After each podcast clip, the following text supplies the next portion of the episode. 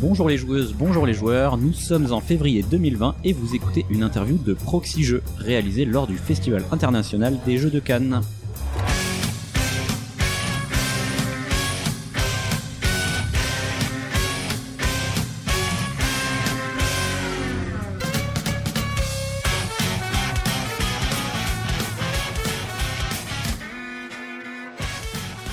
Suis le professeur et je suis accompagné de Cyrus. Salut Cyrus. Salut professeur.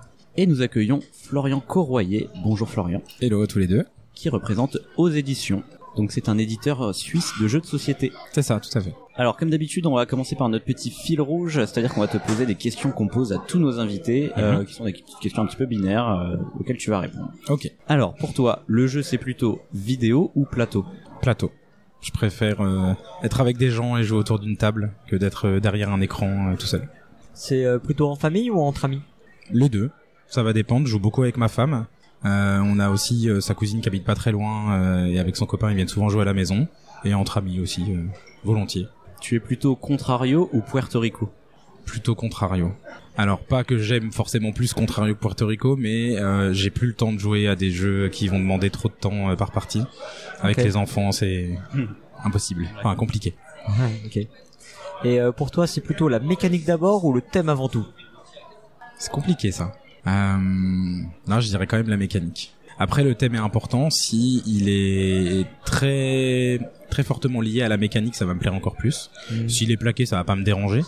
Mais c'est vrai que la mécanique est importante. Si c'est juste euh, un bel emballage, mais que l'intérieur est pas séduisant, ça va moins me plaire. Ok.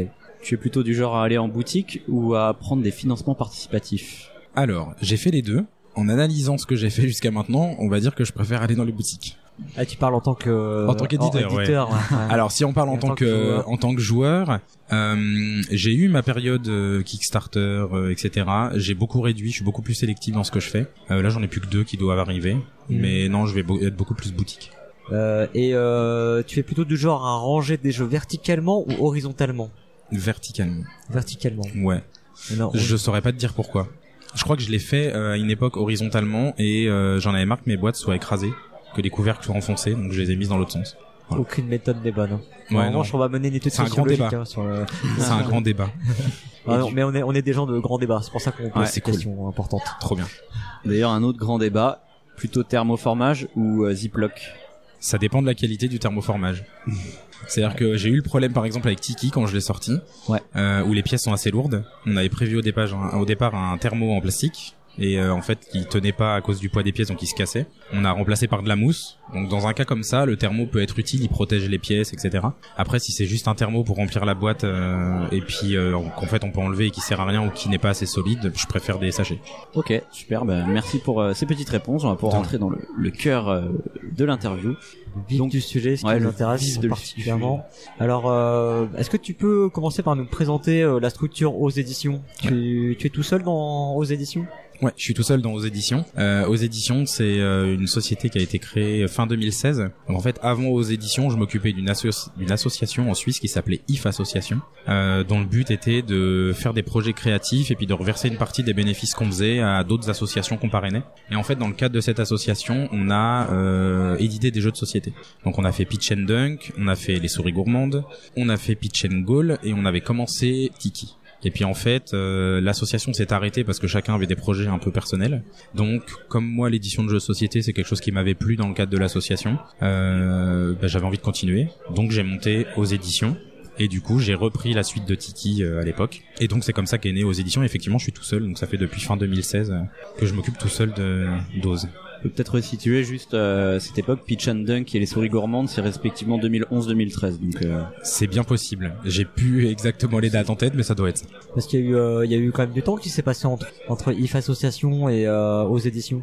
Alors en fait, le temps, il a été surtout euh, le temps de développer, enfin de développer Tiki, d'arriver à le faire comme on voulait. Ouais. Donc en gros, ce, qu'on- ce qui s'est passé, c'est que donc aux éditions a été créé fin 2016. Si je me trompe pas, on a fait la campagne de Tiki en février ou mars 2017, donc Euh, quelques mois après. Et le jeu est officiellement sorti l'année d'après, en début 2018. Et puis entre temps, donc j'avais signé euh, Kiwara, qui était la réédition de Drôle de zèbre euh, par Bruno Catala, qui est sorti quelques mois après Tiki euh, en 2018. Ça doit être mars ou avril 2018. du coup, tu, tu es 100% professionnel maintenant dans aux éditions et Pas du tout. Donc aux éditions, c'est une activité que je fais. Alors je dis souvent une fois que les enfants sont couchés à la maison. D'accord. Euh, mon activité principale, c'est je suis superviseur de production en industrie pharmaceutique. Ok. Ça c'est mon, vrai travail à 100%. Mhm. Euh, et puis ensuite, bah, m'occuper de ma famille. Et puis une fois que tout ça c'est fait, euh, je m'occupe d'aux éditions. Donc du coup, tu, fait- tu dégages des revenus de, de aux éditions? Pour le moment, de quoi faire d'autres jeux. D'accord. Voilà, Voilà, c'est surtout euh, vraiment euh, l'investissement dans l'entreprise, quoi. c'est ça. Ouais, ok. De quoi euh, avancer la production des jeux suivants, etc. Exactement. Et puis bah de quoi fonctionner, de quoi venir sur Cannes par exemple. Euh, Ouais. Enfin voilà toutes ces dépenses euh, qui peuvent euh, Ouais. qui peuvent être générées. Et on comprend parce que Tiki Édition c'était passé effectivement par un financement participatif, Ouais. tu nous disais. Mm. Euh, et du coup là, j'imagine que c'était euh, bah, l'idée d'avoir euh, une avance de trésorerie pour. euh, Alors clairement en fait le jeu, clairement le jeu en l'état il était pas euh, il était pas faisable sans, sans financement participatif parce que le matériel coûtait trop cher. Donc c'est vraiment pour ça que j'ai utilisé le financement participatif. Euh, je tenais à faire le jeu comme ça parce que je voulais, pour un premier jeu, je voulais montrer entre guillemets de quoi j'étais capable. C'est-à-dire que tout seul, euh, d'essayer de gérer un jeu comme ça, euh, de le sortir avec le matériel euh, tel qu'il est sorti. Et euh, mais par contre, malgré la campagne de financement participatif, j'ai quand même laissé des plumes dans le sens où bah, il y a des choses que je maîtrisais pas à cette époque-là. Ouais. Euh, Il y a des choses qui sont passées, par exemple au niveau du transport, où euh, bah, mon fabricant m'avait, euh, comment dire, m'avait facturé un certain type de transport, et moi j'avais pas compris que ça serait comme ça, et du coup j'ai dû payer des frais en plus quand j'ai reçu les jeux qui n'étaient pas prévus au départ. Donc en fait, au final, Tiki, ça m'a coûté de l'argent plus que ça m'en a rapporté. Mais Ah par contre, en termes d'image, pour un premier jeu, ça, ça m'a beaucoup aidé. Et pour la suite aussi, pour mettre en confiance bah, les gens qui ont travaillé avec moi par la suite, ça a beaucoup aidé aussi. Et le fait du coup d'assumer euh, toi le coût euh, de la différence quoi, parce que euh, C'est ça. c'est ça aussi qui est pas qui est pas évident. Qui était pas évident, ouais, pouvoir, c'est clair. euh, quand même pouvoir le faire. Du coup. euh, Exactement. Puis en plus, le jeu est pas arrivé au bon moment, c'est-à-dire qu'il était censé être là pour Cannes, donc en 2018. Euh, Il y a eu des soucis qui font qu'il n'était pas là pour Cannes. Je devais avoir aussi Kiwara quand je suis arrivé à ce moment-là à Cannes. Je l'avais pas non plus. Donc en gros, je suis arrivé sur Cannes, nouvel éditeur avec deux jeux, mais qui étaient pas là. Ah ouais, donc, du coup, c'était chaud. Compliqué. Voilà. Je vois, je vois. Euh, donc on, on peut rappeler quand même que Tiki c'est un jeu de Nicolas Sato. Tout à fait. Ouais, c'est bêtises, hein. un jeu de Nicolas Sato. ouais. Avec effectivement euh, un matériel particulier puisque les, les figurines sont c'est une résine j'imagine. C'est en résine, c'est peint à la main. Euh, donc du coup, c'est un processus euh, qui a été euh, long, euh, qui a été coûteux, euh, et puis qui malheureusement n'a pas forcément été euh, à la hauteur de ce que j'attendais certaines fois. Ah. C'est-à-dire qu'en gros, moi, j'avais reçu un premier échantillon euh, euh, où les figurines évidemment avaient été super bien peintes parce que bah, y en avait que euh, euh, 16 ou je crois dans le 16 ou 18 je crois à peindre. Et euh, bah, quand tu sors 2000 jeux, il n'y a pas la même quantité à peindre et du coup, bah, je pense que le soin apporté pour les peindre a pas non plus été le même. Et comme en plus il y avait la pression du temps par rapport à Cannes, il y a, il y a certaines choses qui n'ont pas été forcément faites comme je voulais. Donc, ouais. euh, donc euh, j'ai eu pas mal de petits soucis matériels. Ouais. Euh, Il y avait des ananas qui avaient été faits en résine aussi en bonus. Il y avait pas mal de petites feuilles d'ananas qui étaient cassées. Enfin voilà, plein de petits petits soucis matériels à gérer, beaucoup de SAV à gérer derrière. Ouais, d'accord. Donc avec tout ça, on comprend ta remarque du départ sur le KS contre les boutiques. Disons que le KS, en fait, à la base, je trouve que c'est une bonne idée. Mais pour moi, en tout cas à l'époque où je l'ai fait avec euh, IF Association, parce qu'on l'avait utilisé pour euh, Pitch and Dunk, je crois, Pitch pour la deuxième ouais. version, euh, ça restait encore à l'époque du quelqu'un entre guillemets d'un peu isolé qui fait un projet et on l'aide à faire son projet. Donc en gros, on soutient un petit entre guillemets à faire un projet. Le problème de Kickstarter pour moi maintenant, alors je dis Kickstarter parce que c'est le plus connu, mais Oui, oui. du financement participatif en général, c'est que il y a tellement de concurrence maintenant sur ces plateformes que si tu fais pas de la promo six mois avant, si tu fais pas fabriquer des boîtes proto très proches de la version finale et que tu arroses tout le monde avec, et si tu fais pas de la com autour du truc, ton projet il a très forte chance de pas marcher. Et moi j'ai pas les moyens de faire tout ça parce que je suis un trop petit éditeur et financièrement je peux pas euh, avant, euh, faire fabriquer des boîtes proto en petite quantité parce que ça va coûter trop cher.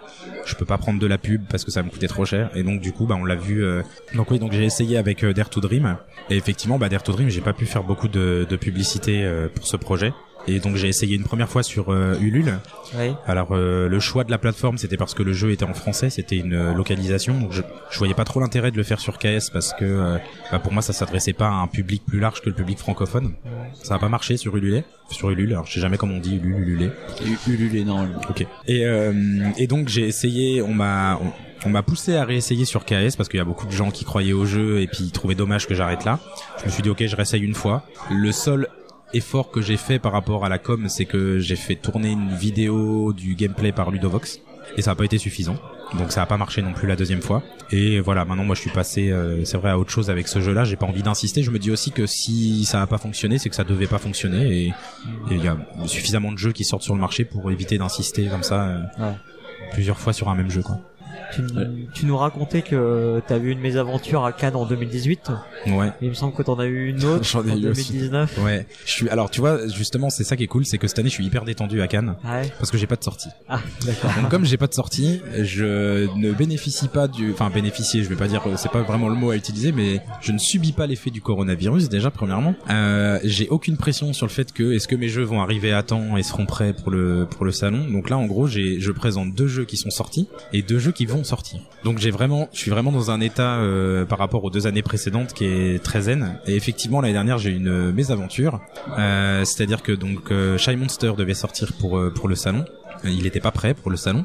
Mon fournisseur venait euh, sur le festival, donc ils m'ont ramené, je sais plus, quelques cartons, quatre ou cinq cartons sur le festival. On découvre le jeu, on déballe les cartons, on commence à sortir les boîtes. On voit deux trois petits trucs qui, au début en fait c'est bizarre parce qu'on est tellement content d'avoir le jeu que presque on occulte les trucs qui vont pas. Donc au départ on voit des trucs mais c'est comme si on s'en rendait pas compte. Ouais. Donc on fait jouer le jeu, puis au bout d'un moment il y a donc il y avait Sandro qui était là, l'auteur du jeu, qui vient me voir puis qui me dit, euh, je sais pas si t'as vu mais il y a quand même des tuiles, elles sont coupées bizarrement quoi. Donc en fait c'est un jeu basique, hein, c'est 15 tuiles carrées avec un jeton à l'intérieur. Euh, et donc euh, effectivement je commence à regarder les tuiles et euh, il y en a certaines, elles étaient pas carrées quoi. Je me dis putain c'est quand même bizarre quoi. Ah oui, carrément.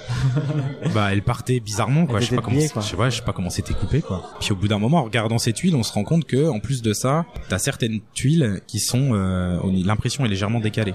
Donc du coup, euh, en fait on avait fait des bords blancs autour Ouais. pour éviter qu'on puisse euh, deviner quand elles sont face cachée ce qu'il peut y avoir en dessous. Ouais. Et en fait, certaines impressions étaient décalées. Donc t'avais certains côtés où t'avais un millimètre de bord blanc et de l'autre côté t'avais 4 mm de bord blanc. quoi. Donc déjà visuellement, ça nous embêtait un petit peu. Et puis on continue à faire jouer le jeu. Puis au bout d'un moment, euh, Sandro il vient me voir, il me dit écoute j'ai un souci, euh, les tuiles, il y a de la couleur qui s'enlève. Tu sais, t'as l'impression que euh, toutes les 5 minutes t'as un truc qui tombe dessus quoi. Ouais, ouais.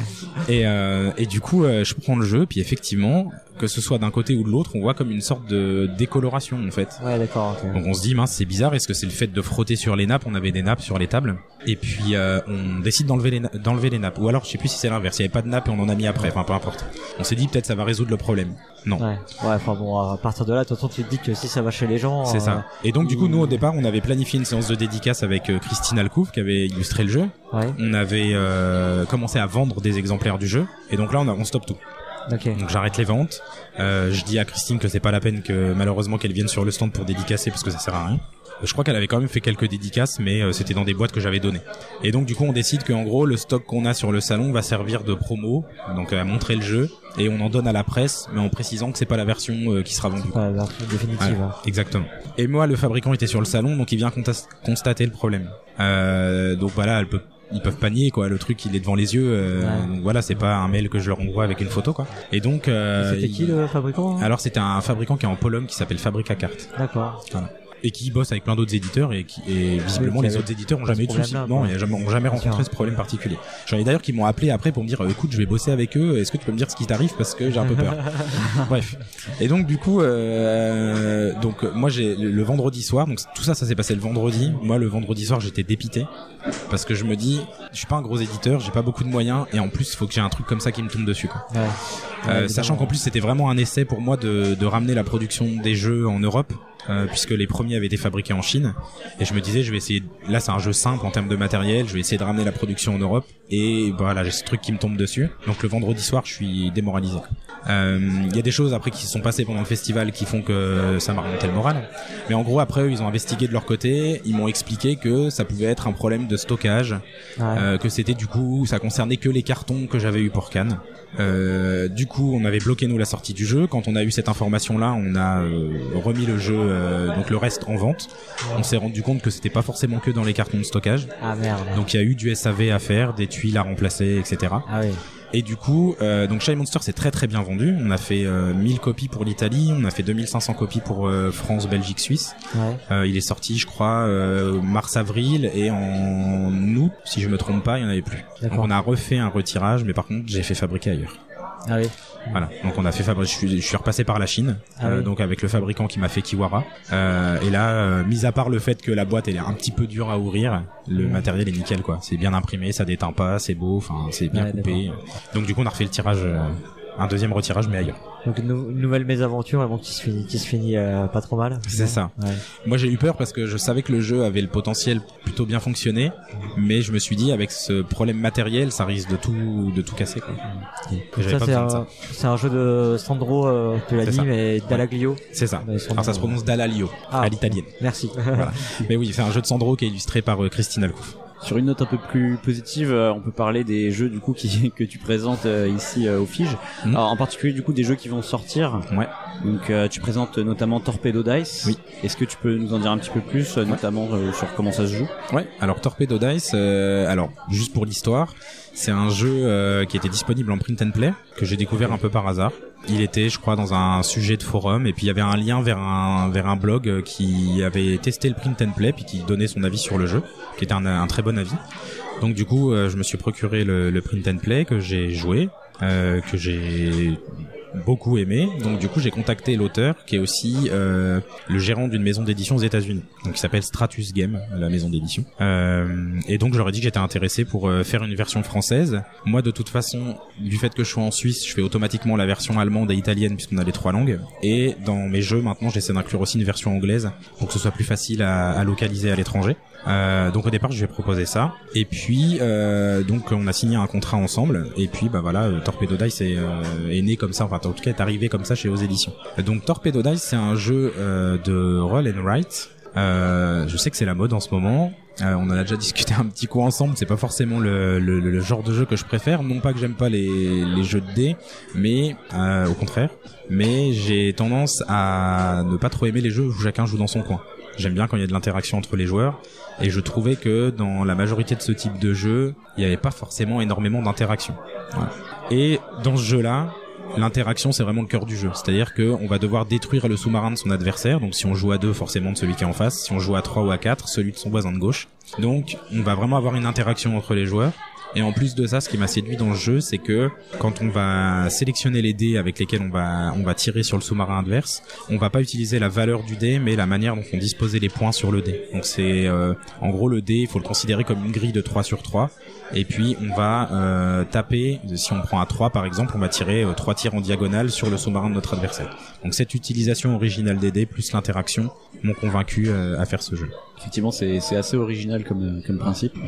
C'est un autre jeu euh, basé aussi sur des dés, euh, Mhm. mais qui n'a rien à voir. Exactement, 19. Ouais.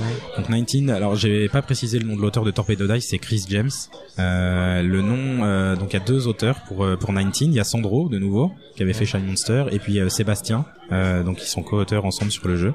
Et donc 19, c'est effectivement un jeu de dés, euh, mais par contre c'est un jeu de stratégie, c'est un jeu de réflexion. Et c'est ça qui m'a plu aussi, c'est le décalage parce que habituellement dans un jeu de stratégie et de réflexion, il n'y a pas forcément des dés, puisqu'on associe, on va souvent associer les dés au hasard. Et là c'est vraiment un jeu sans hasard. Euh, c'est juste la manière d'utiliser les dés aussi qui est originale. En gros, on va avoir un plateau de, de 5 cases sur 5 cases. Chaque joueur va avoir 12 dés en sa possession. Et en fait, les dés, sur chacun des dés, il y a un point qui est plus sombre que les autres. Quand on va poser son dé sur la grille, euh, le point le plus sombre va euh, indiquer la position du dé sur le plateau et les points les plus euh, clairs, on va dire, vont indiquer la zone de jeu dans laquelle le joueur adverse va pouvoir jouer. Et ensuite, bah voilà, il y a deux petits, deux petites subtilités dans les règles de jeu qui fait que en fonction de la zone où on va jouer, si on a un de nos dés euh, qui est dans cette zone, on va pouvoir augmenter sa valeur. Et si on a un dé adverse, on va pouvoir le casser en mettant un 1 à la place. Le but étant, euh, à la fin de la partie, de réussir à faire un enchaînement euh, de dés dont la valeur va être su- euh, supérieure ou égale à 19. Donc c'est vraiment un jeu euh, de réflexion. Ouais. Et dans les Vraiment un jeu abstrait en fait. Un jeu abstrait, ouais, totalement. Dans les cartons, tu as aussi prévu la localisation de Din Oblivion? Oui. Je sais pas si tu dis Din Oblivion ou Je dis Din Din Oblivion. D'accord. Ouais, Sa- Sachant que t'avais déjà fait Goblivion. c'est ça. Donc Voilà, on a fait Euh, spin-off. Exactement, c'est un spin-off. ouais. Euh, donc euh, effectivement, Jean-François, donc qui s'occupe de Goblivion Games, lui, il a fait euh, à l'époque une campagne sur Kickstarter pour Goblivion. La campagne a bien marché, mais le jeu a eu un succès après, en fait. C'est-à-dire avec les gens, quand les gens commençaient à recevoir leur jeu, ça a commencé à beaucoup parler de ce jeu. Et puis du coup, donc on a effectivement avec Paille localisé Goblivion pour pour l'Europe. Et puis et puis ben Jean-François lui a travaillé sur Dinoblivion, euh, qui va il a refait une campagne Kickstarter. Le jeu est prévu pour juillet normalement. Et donc avec aux éditions, je localise euh, Dinoblivion, qui sortira du coup euh, chez nous aussi. Comment tu euh, définirais la ligne éditoriale de aux éditions au vu de au vu de ces jeux? Alors, on me pose souvent la question. Euh, ma ligne éditoriale, c'est pas de ligne éditoriale en fait. C'est-à-dire que si tu veux, j'ai j'ai pas de gamme de jeux chez aux éditions. Si je devais résumer, mais bon, il y en a beaucoup qui vont te répondre la même chose, c'est que je fais les jeux qui me plaisent. C'est-à-dire qu'en gros, si je flash sur un jeu, je vais le faire, mais je vais pas me soucier du ah bah mince, ça, le format de la boîte va pas être le même format que tel autre jeu que j'ai fait. J'ai jamais fait de jeu de stratégie, donc euh, je peux pas le faire, ou alors faut que je mette un thème dessus parce que sinon ça va pas le faire. J'ai jamais fait de party game et je vais pas faire de party game. Le seul truc que je veux pas faire, euh, c'est des jeux experts, ce que j'appelle des Ouais. jeux experts, parce que c'est pas mon type de jeu en tant que joueur, et du coup je me sens pas la compétence de régler ce genre de jeu et de le proposer, alors que moi-même c'est pas mon genre de jeu. Donc je vais vraiment aller vers du au plus compliqué du familial. J'essaie de pas faire des jeux qui vont dépasser 30-45 minutes de temps de jeu. Euh, pareil parce que je suis pas forcément client euh, des jeux dont les parties vont durer euh, une heure, deux heures, etc. Et je suis pas non plus client des jeux dont le l'explication des règles va dépasser un certain temps parce que en tout cas les joueurs à l'heure actuelle, la, la majorité des joueurs vont pas avoir envie de se farcir euh, 20 minutes d'explication de règles avant de commencer à jouer. Donc euh, voilà. On peut remarquer aussi que tu fais beaucoup de jeux à, à deux joueurs Oui. uniquement. Ouais, alors je savais du coup que la question allait déboucher sur celle-là.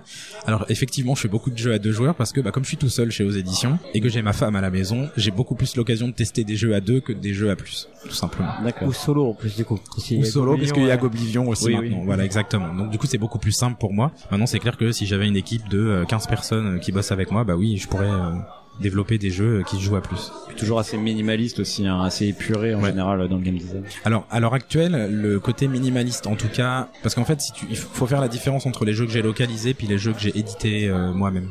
Tiki, c'est particulier parce qu'il est passé par Kickstarter.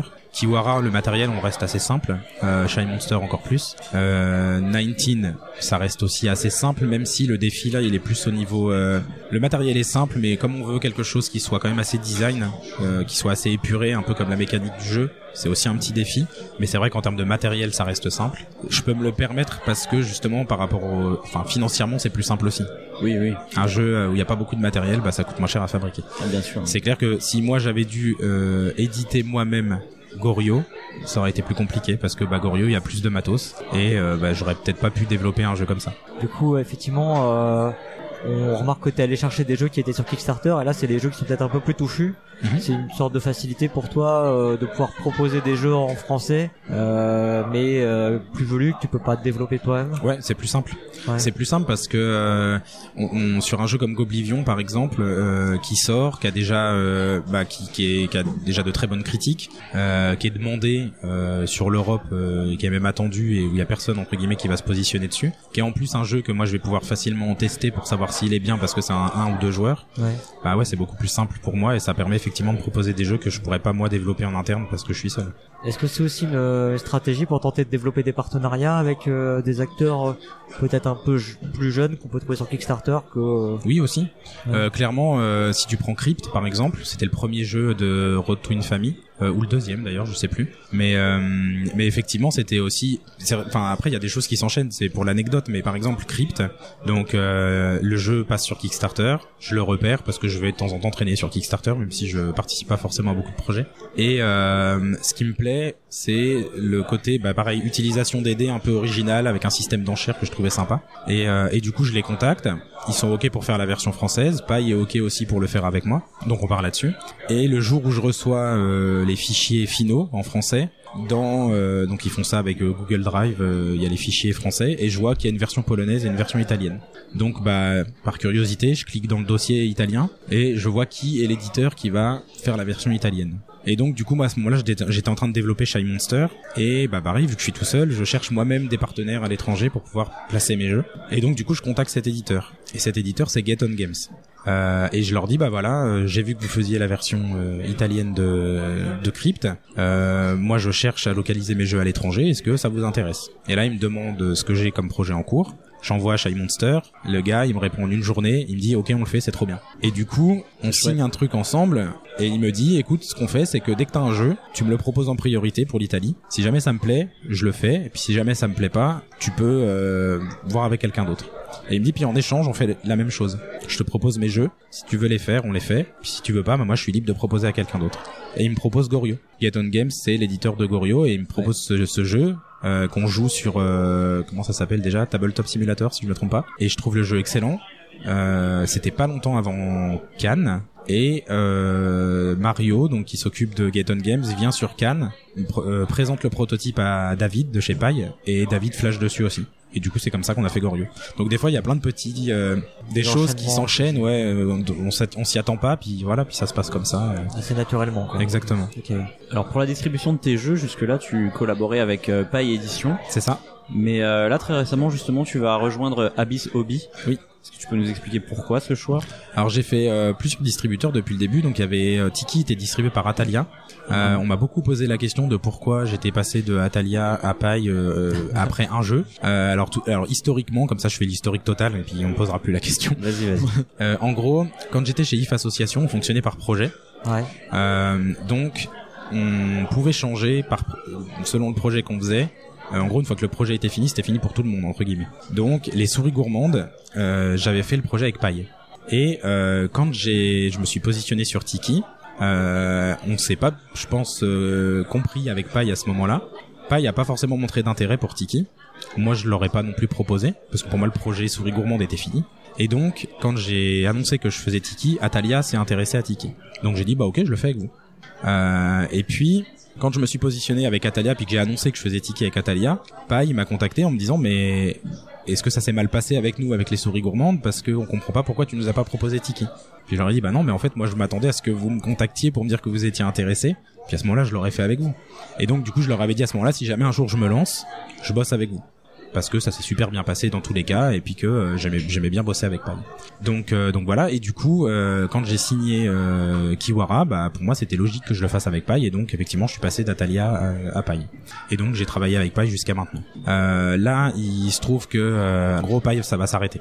Euh, donc ça va fermer dans quelques mois. Euh, moi, ils m'ont prévenu euh, que ça allait s'arrêter. Et donc du coup, leur préoccupation, c'était que leurs éditeurs arrivent à retrouver des distributeurs. Donc c'est pour ça qu'on a été prévenu un petit peu avant. Donc du coup, bah moi, j'ai dû démarcher un nouveau distributeur et je me suis tourné vers Abyss pour deux raisons. Enfin, pour deux raisons. Je sais pas s'il y avait vraiment deux raisons, mais en tout cas, donc j'ai ma sœur qui connaît quelqu'un qui travaille chez Abyss. Elle a une copine qui travaille chez Abyss, qui du coup elle m'a mis en contact avec Abyss. Euh, cette personne que j'ai eu au téléphone euh, m'a mis du coup en contact avec Arnaud qui s'occupe de la partie distribution jeux de société chez Abyss. Et euh, elle m'a dit tu lui envoies un mail et vous planifiez un coup de téléphone. Et encore une anecdote euh, qui moi m'a fait rire à ce moment-là, c'est que au moment où j'ai commencé à taper le mail et à l'envoyer à Arnaud, je me suis rendu compte que j'avais déjà envoyé un mail à Arnaud. C'est-à-dire que tu sais dans Gmail quand on envoie un mail, t'as un Ouais, contact, ça oui, s'affiche.